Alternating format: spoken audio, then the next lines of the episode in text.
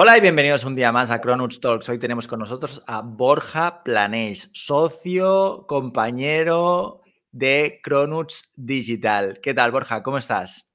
Muy buenas, Edu. Un placer poder estar aquí. Qué bien tenerte por el podcast. Ya llevamos tiempo diciendo de a ver, a ver si podíamos hacer una entrevista entre los dos. Pues bueno, ha, ha, llegado el día y creo que podemos comentar muchas cosas y muchas novedades en relación a, a la situación nueva en la que se encuentran las consultoras digitales hoy en día, eh, de qué manera nos estamos viendo forzados a, aportar valor, ¿no? Entonces, eh, bueno, primero de todo, Borja, cuéntanos, ¿qué es lo que te ha llevado a, a moverte al entorno digital? Y, después también, eh, pues vamos a tocar un poquito de qué manera pues le estamos aportando valor a los clientes. Cuéntanos primero de todo, ¿quién es Borja? ¿De dónde vienes? ¿Qué es lo que te motiva? Pues nada, yo empecé muy brevemente, os explico el background, digamos, de lo que son mis estudios. Empecé ingeniería industrial muy bien porque no sabía mucho qué hacer y de alguna manera, pues era una manera de prolongar lo que era una decisión. Estuve seis años en consultoría estratégica, en concreto en Accenture, que disfruté mucho, pero también era una manera, digamos, de procrastinar esa decisión, porque de alguna forma me ofrecía una formación muy interesante, pero no, no sabía ni tampoco me identificaba con las prácticas eh, hacíamos muchas slides y muchas veces todas aquellas iniciativas que de alguna manera intentábamos aterrizar ya estábamos en otro proyecto. Por lo tanto, lo que dibujábamos, las rutas, los planes, los business plan, todo esto de alguna manera no veía cómo eh, se ejecutaba y si realmente se cumplía o no. Entonces, para mí eso fue un, una cosa que me hizo cambiar. De hecho, estuve en un proyecto en concreto en Sudáfrica donde fue, digamos, de lo más barro que he visto. Es decir, tomábamos tiempos de, digamos, de la gente que trabajaba en el supermercado porque queríamos que iba a entrar mucho más volumen, digamos, de venta y necesitábamos crear como un modelo operativo para, para poder dimensionar todo este volumen a nivel de personas. ¿no? Entonces, ahí realmente disfruté y dije, mmm, necesito un cambio. Entonces, eh, más allá, digamos, de las formaciones tradicionales de un MBA o cualquier, digamos, formación que podamos considerar top de primera línea mundial, que sí que la consideraba, lo que sí que veía es que aquellos perfiles que me interesaban, pues porque para mí eran role models, por decir una manera, modelos a seguir, veían que tenían una formación muy específica en digital. Entonces, nada, ahí lo que hice fue formarme en uno de los mejores centros que consideraba que había en España, que en este caso fue ISDI, eh, del cual sigo involucrado como product owner. Y a partir de ahí, pues hice, os conocí a vosotros en este caso, me estuve dos años en Cabify en el departamento de Growth precisamente porque me quería cambiar de lo que sería la parte de, digamos, de estrategia a Growth aterrizado a tratar de todo aquello que dibujaba, ver cómo nos equivocábamos y mejorarlo, mejorarlo, mejorarlo para llevarlo a otros países y hacerlo incluso mejor. Y en paralelo montamos Cronuts y ha sido un poco esta mi trayectoria. Eh, entonces hemos he ido de pintar slides a irme a un poco lo que era quizá lo mismo que yo hacía, pero más operativo, que era en Cabify, que disfruté muchísimo. Y luego me he lanzado al barro. Me he lanzado al barro con, con Cronuts, eh, al final una consultora digital enfocada a pequeñas y medianas empresas, que lo que tratamos es muy sencillo, es tratar de rentabilizar lo que es la presencia digital de nuestros clientes. Qué bueno, Borja. Y cuéntanos un poquito la evolución del sector, lo que, porque ya llevamos casi tres años, podríamos decir, eh, ayudando a pequeñas y medianas empresas, también grandes. Pero, ¿qué, es lo que estamos viendo? Eh, ¿Cómo ha evolucionado en estos dos, tres años el COVID de por medio? ¿Cómo nos hemos visto afectados nosotros? Pues es curioso, porque sí que es verdad que antes los modelos tradicionales, pues si nos montamos a 2015, 2016, es verdad que nosotros podíamos traer tráfico a las webs, ¿vale? Y de alguna forma capitalizar este tráfico, ya sea a nivel consultivo a través de un lead o a nivel de venta pura, era relativamente fácil. Gestionábamos unas métricas, pues de unos 2%, incluso a veces eran incluso más, ¿no? Es decir, de que cada de 100 personas que entraba, uno o dos personas convertían, incluso a veces era, era ¿Por qué? Pues porque había poca competencia. Hoy en día lo que pasa es todo lo contrario. Yo creo que obviamente, la, en este caso la pandemia lo que ha hecho es que mucha gente se ha visto forzada ¿no? a estar en estas redes, entonces lo que ha hecho es poner más players en el mercado, digamos, de lo que es la publicidad y más players en lo que es el mercado, digamos, de, negocio de Internet. Entonces, ¿eso qué ha pasado? Pues que al final el usuario está infoxificado de todas, todas, digamos, eh, personas ¿no? que intentan impactarle y ¿qué tenemos que hacer? Diferenciarnos, ¿no? Entonces, surgen diferentes formas no diferenciadas, ¿no? Entonces, ¿Qué, tenemos que hacer? Pues tratar de asegurarnos ¿no? que la persona que traemos a nuestra web tiene una experiencia diferente, porque antes realmente era más fácil, ahora es más complicado. Y de alguna manera que si no nos deja, no nos contacta o no nos compra, pues que de alguna manera consigamos algo de información suya, ya sea a través de cualquier gancho que podamos tener, un ebook, una auditoría gratis en el tema de, por ejemplo, el B2B con tal de, pues a través luego de su email, con contenido de valor, que creo que es lo que es más importante, poder seguirlo reimpactando para intentar crear un hueco, digamos, de tu empresa en la cabeza de esa persona. Tenga una necesidad ahora o luego, que lo más probable es que no la tenga en ese momento, que la tenga más adelante, pero si conseguimos reimpactar y aportar valor, pues podremos de alguna manera hacer que nos tengan en cuenta frente a otros posibles competidores. Qué bueno. Hablemos de mm, canales específicos y de acciones en concreto. Es decir, ¿qué, estamos haciendo a día de hoy en comparación con lo que hacíamos antes eh, que, que nos está trayendo resultados? Pues es, muy interesante porque realmente mm, cuando planteas una estrategia eh, siempre está la, digamos, lo que es el, recurso fácil, ¿no? De poder decir, pues vamos a promocionar en este caso lo bueno que soy, ¿no? En una de las redes más típicas. Y es verdad que en cierta manera tú no te lo puedes permitir no estar ahí, pues porque la competencia está. Pero sí que es verdad que yo creo que los negocios se han de levantar desde pequeñas palancas que puedas ir tocando y a día de hoy lo que nos está pasando es que estamos reduciendo lo que es la partida de publicidad en canales como Facebook e Instagram. Eh, en Google hay que ir con cuidado porque sí que es verdad que eh, estamos a veces desplazando parte del presupuesto de Facebook e Instagram y lo estamos desplazando a YouTube porque YouTube es un canal muy interesante porque nos permite hacer piezas de contenido específicas en vídeo a personas que buscan palabras. Es decir, yo tengo una necesidad específica, pues te puede impactar con un vídeo solucionando esa necesidad. Pero lo que vengo a decir, al final son un poco las palancas tradicionales, pero hay otras palancas.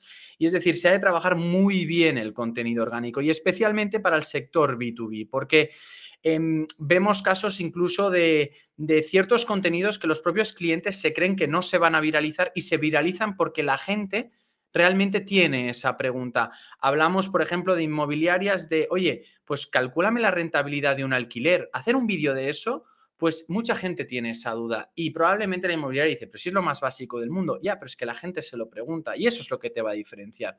Cojamos ese contenido, creemos ese contenido, tratemos de posicionarlo a nivel orgánico y si hace falta, también le vamos a dar un poquito de empuje, ¿vale? A nivel, digamos, de publicidad. Luego, otras cosas interesantes, la parte de retención, es decir, si yo te, ya te he conseguido captar de alguna manera, ya sea porque me has comprado o me has dejado el lead, em, trata de aportarme valor, ¿no? Mediante, pues, cosas que se preguntan. Y la típica pregunta, ya, ¿y cómo consigo estas, em, estas preguntas, ¿no? Resolverlas o dónde busco pues vete al departamento de ventas y pregúntale qué te preguntan normalmente los clientes. O incluso mejor, vete al departamento de quejas, ¿vale? Por decir una forma, de operaciones, ve, mira de lo que se queja la gente e intenta generar contenido de ahí. Porque entonces eso te va, si generas contenido, te va a dar un valor diferencial. Entonces, lo que hay que tratar, sobre todo, y lo que estamos haciendo, yo creo que es importante, Edu, para mí, es destacar que estamos intentando solucionar problemas reales mediante contenidos y estamos promocionando esos contenidos. O sea, es un enfoque diferente. Antes te mostraba lo que yo hacía, ahora te tengo que mostrar, ¿vale? Lo que yo soy capaz de hacer, pero diríamos que la gente no busca que le vendas, busca escogerte y te escogerá por lo que, de alguna manera, el valor que le hayas aportado. Y eso tiene un punto de desinterés que marca la diferencia con respecto a años anteriores. Totalmente, totalmente. Hablemos un poquito de los formatos de contenido, porque hablamos de eh, aportar valor, pero ¿de qué manera se tiene que aportar valor? Haciendo conferencias, escribiendo en un blog post, posteando en Instagram, haciéndose un vídeo en TikTok, o sea, ¿Qué, le recomendarías a la gente que nos está escuchando que tiene que hacer a partir de ahora? Vale, pues es una respuesta que es un problema cuando la, cuando la tienes que comentar a los clientes porque al final lo que les tratas de decir es que han de estar en el máximo número de canales posibles. Cuando esto obviamente te escuchan, dicen, pero bueno, yo no voy a estar en TikTok porque TikTok es de bailes, no voy a estar en este sitio porque no me veo. La realidad es que los formatos hoy en día es, hay que estar en todas las redes donde estén tus potenciales consumidores. El problema que hoy en día en los que tú crees normalmente que están tus consumidores es que también están tus competidores. Entonces, quizá hay que buscar un sitio donde no esté tan de alguna forma trillado de, donde, de lo que están intentando hacer tus competidores. Entonces, a veces los canales, hay que buscar canales muy alternativos, ¿no? Entonces, a día de hoy, por ejemplo, eh, y valga la redundancia, pero TikTok es el canal, digamos, orgánico que te da más oportunidad. Em, sabemos que Instagram pues tiene un modelo a día de hoy de crecimiento orgánico más complicado, está más centrado en lo que es el marketing performance, pero TikTok está más centrado en como necesita más usuarios, pues necesita dar crecimiento y dar voz a todos esos usuarios. LinkedIn. LinkedIn es un canal también muy interesante porque es un canal donde parece que la gente, pues no eh, está la gente, pero muy poca gente, creo que en torno a un 1% de los usuarios, de alguna forma, genera contenido, el 10% o el 9% aproximadamente interacciona y el otro 90% parece que no hace nada, pero es mentira, te está viendo, ¿vale? Entonces, claro, la tipología de contenidos y de formatos, para mí, sin duda, Vídeo, formato vídeo, la gente quiere vídeos, ¿vale? La foto, mm, bueno, si es en formato que aporta mucho valor, pues porque te da consejos y tienes un carrusel que te da consejos, puede ser interesante, pero la gente quiere, em, quiere hablar con personas, ¿vale? Entonces, para mí el formato es vídeo, YouTube también se plantea como un canal muy interesante, eh, YouTube, TikTok, incluso Reels en Instagram han sacado YouTube con Shorts, TikTok obviamente es formato, mm, digamos, de menos de un minuto y en este caso los Reels es muy interesante pues porque al final podemos resolver dudas concretas en un momento en que tenemos eh, información por todos lados. Entonces, la tipología de contenido, un contenido muy específico tratando de resolver dudas específicas que puedan tener nuestros potenciales clientes y que sea muy directo, no de ser extenso. ¿Vale? Y luego, pues, eh, tratar un poco de identificar estos canales, cuáles son los más interesantes. ¿Y qué le diríamos a un cliente, por ejemplo, que me dice o que nos dicen, es que yo no quiero hacer un vídeo, Borja, o no me siento cómodo haciendo un vídeo? ¿qué, qué, le puedes, qué, ¿Cómo le podemos convencer a esta persona para que realmente haga vídeos? Bueno, pues aquí eh, lo que hay que también es saber jugar mm, las cartas que uno tiene. Entonces, muchas veces lo que, lo que pasa es que por un tema de miedo, por un tema de que no se cree en el canal, eh, lo que hacemos es incluso creamos vídeos con imágenes de stock, porque al final también pues, pasa que en, un determinado momento no se confía en el, en el, en el vídeo persona a persona y se trata de tirar con imágenes de stock y muchas veces se ve que hay ciertos vídeos que si vemos que tienen cierto volumen de búsqueda, no hay dificultad, pues no es tan relevante que salga una persona para que de alguna manera tenga un factor a nivel relevante de gente que lo ve.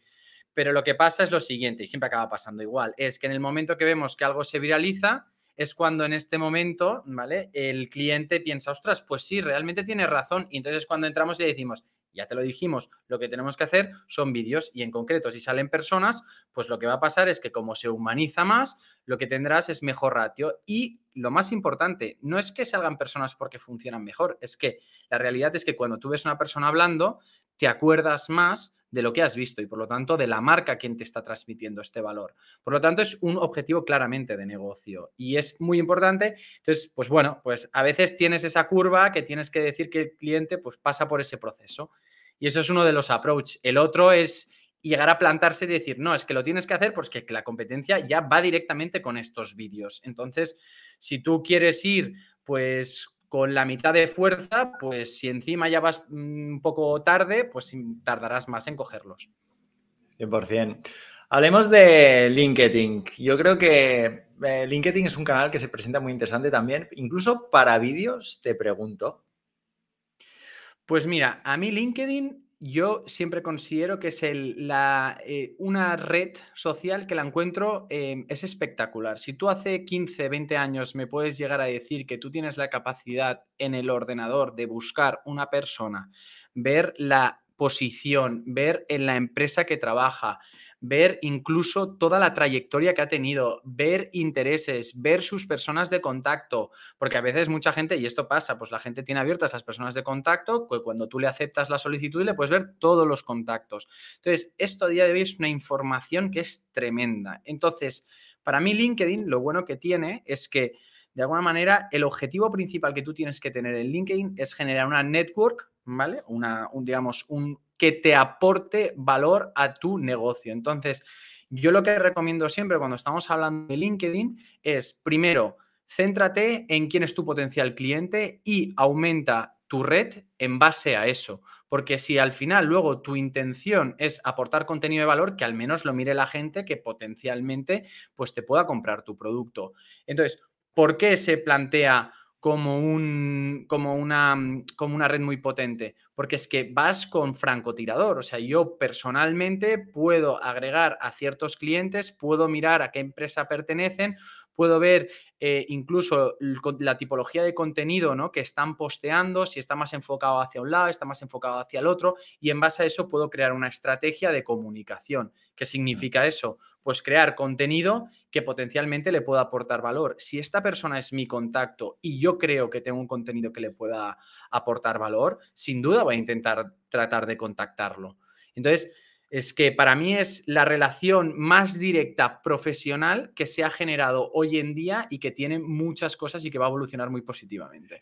Y Borja, mm, últimamente, bueno, hemos visto como, por ejemplo, las campañas de LinkedIn ya no podemos lanzar emails directos o mensajes conversacionales. Ahora, a nivel masivo, no podemos hacer este tipo de acciones. Eh, esto se debe principalmente a que están cuidando a los usuarios de alguna forma, ¿no? Pero sí que existen metodologías alternativas para poder tener un, alcance un poco más pues, automático ¿no? y un poco más masivo. Cuéntanos un poquito acerca de estas herramientas, ¿las recomiendas, no las recomiendas? ¿Cuál es tu opinión? Bueno, Creo que es interesante decir esto. Eh, yo creo que LinkedIn cuando empezó a dejar, bueno, es como todo, ¿no? Al final ellos tienen un equipo de growth tremendo y lo que, pues bueno, van metiendo funcionalidades y van viendo cómo capitalizan, ¿no? Esta, esta red social, ¿no?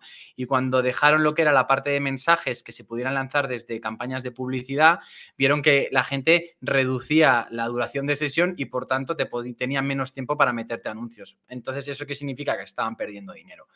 Por lo tanto, quitaron ¿no? esta, esta funcionalidad eh, y tiene todo el sentido del mundo. Al final, ellos lo que capitalizan son los minutos ¿no? o la cantidad de contenido que tú consumes en esta, en esta red social. Entonces, lo que sí que es cierto es que, y yo eh, y no, no, quiero que me malinterpretes porque eso pasa mucho, ¿no?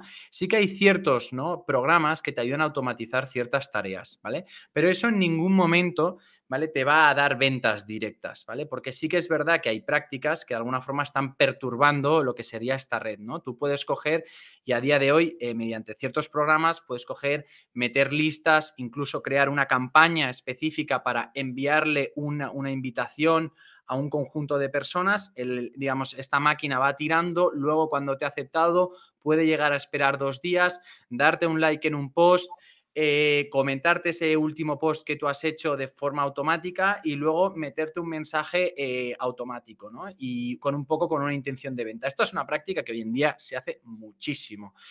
Eh, precisamente nos basamos en un poco lo que decíamos al principio, nos tenemos que diferenciar de esto. Entonces, eh, muchas veces tú puedes utilizar ciertas herramientas con un fin em, que tenga sentido en lo que es tu estrategia de aportar valor o hacer una mala praxis y disparar como una escopeta de feria.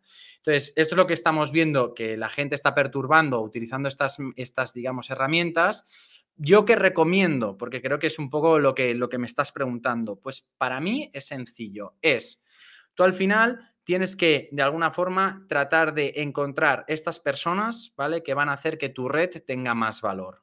Y de alguna forma tratar de generar conversaciones a través de tu contenido con estas personas. Entonces, ¿qué propongo? Obviamente, todo pasa pues, por tratar de generar una primera, digamos, forma de conexión, que es que forme parte de tu red.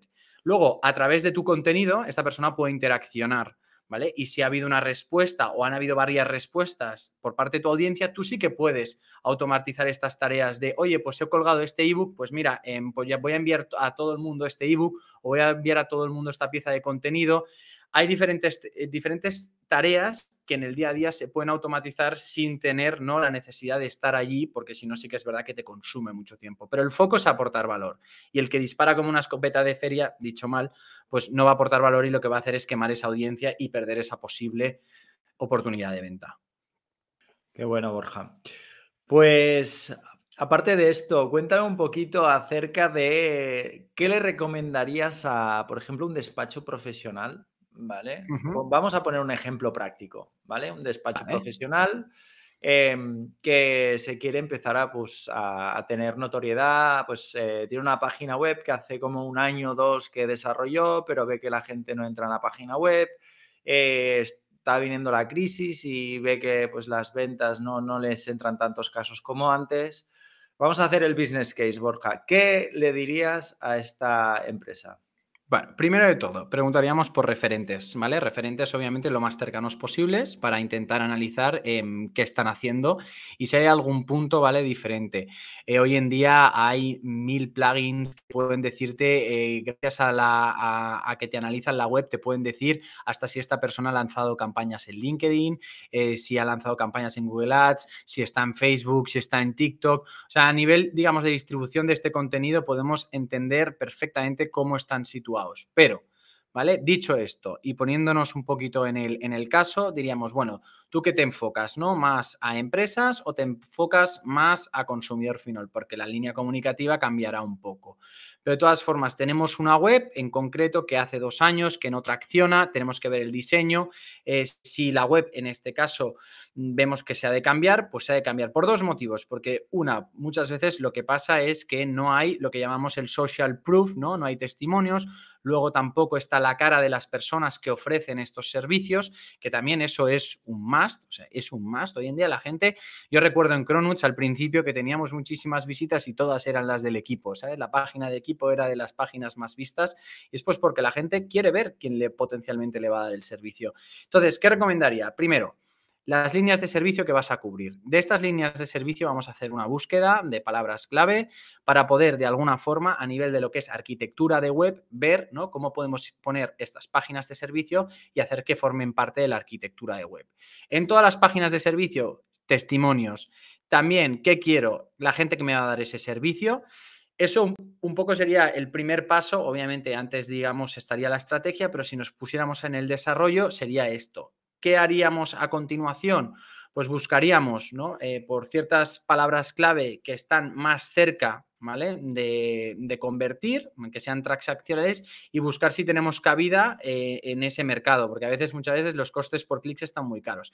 Pero aquí surge un tema, porque todo el mundo dice, ostras, el Google My Business. Google My Business es, una, es la bomba, es la bomba y lo digo tal cual porque hoy en día la gente no lo está utilizando, yo creo, adecuadamente y creo que es un canal muy interesante porque nos posiciona sobre todo en SEO local, porque mucha gente pues busca gestoría Barcelona o busca ciertos temas muy específicos que están geolocalizados. Entonces, si tú tienes una ficha de Google My Business, que es un poco una réplica de lo que sería la página de servicios, con las palabras clave, incluso se pueden colgar noticias, pues eso que te llevas, más relevancia ¿Qué diríamos en el contenido? Obviamente, con las páginas de servicio no es suficiente. Tenemos que hablar y aportar valor ¿no? sobre lo que a día de hoy pues se está hablando sobre lo que la competencia no ha conseguido escribir o ha escrito de forma muy vaga, pues creemos contenido y lo que hemos dicho, ¿qué formato? Pues hoy en día lo que se lleva mejor es el videoblog y este videoblog, ¿por qué? Porque nos da la posibilidad de canalizarlo en las otras redes. Es decir, pues em, yo si ahora mismo pues tienes una nueva ley, ¿no? Que han subido las cotizaciones para los trabajadores con, con, con, un salario X, pues de alguna forma esto es muy interesante que uno se genere un contenido, se explique bien, haya un buen vídeo y luego yo lo distribuyo. ¿Por dónde lo voy a distribuir? Pues obviamente por todos los canales, por el canal de LinkedIn, por el canal, digamos, de Instagram, por el canal de TikTok.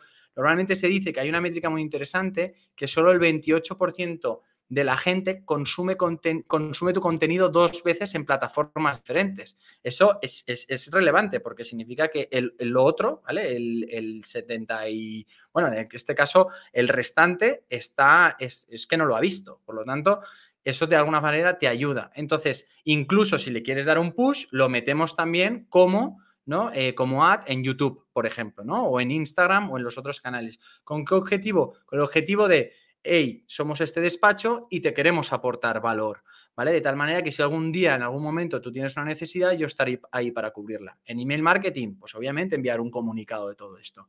Y es una manera como centras, la, digamos, lo que es la estrategia en una generación de contenido de aporte de valor y luego la canalizas por los diferentes canales de promoción y no de promoción. Y esto, también siendo muy sinceros, es lento, es lento, porque todo lo que es la parte orgánica es lenta, ¿vale? Puedes tardar entre seis meses y un año, ¿vale? Empezar a rankear y poder, según cómo, pillar a ciertos competidores que han generado o llevan generando contenido. Para eso tenemos lo que es el contenido, un poco lo que es el contenido de pago y por eso le damos a veces un poquito de push a ese contenido. Qué bueno, Borja. Pues muchísimas gracias por tu tiempo. Creo que ha sido muy esclarecedor. Hemos tratado este business case de despachos profesionales y más adelante pues tocaremos otros business case que vayamos viendo para ir profundizando y bueno, ir siguiendo el contacto y mantener y aportar valor a nuestra red, que al final es lo, que intentamos hacer también con estos podcasts, vídeos, eh, sea el formato que, consuma el consumidor. Así que nada, muchísimas gracias Borja y y a ti te sigo viendo. Nada, muchas gracias a ti, Edu. Probablemente a ver si me veo yo en el, en el otro lado entrevistando también a gente, digamos, que sea referentes en el sector y que nos puedan de alguna forma aportar valor a lo que sería nuestra audiencia, porque es lo importante. Muy bien. Hasta luego. Chao.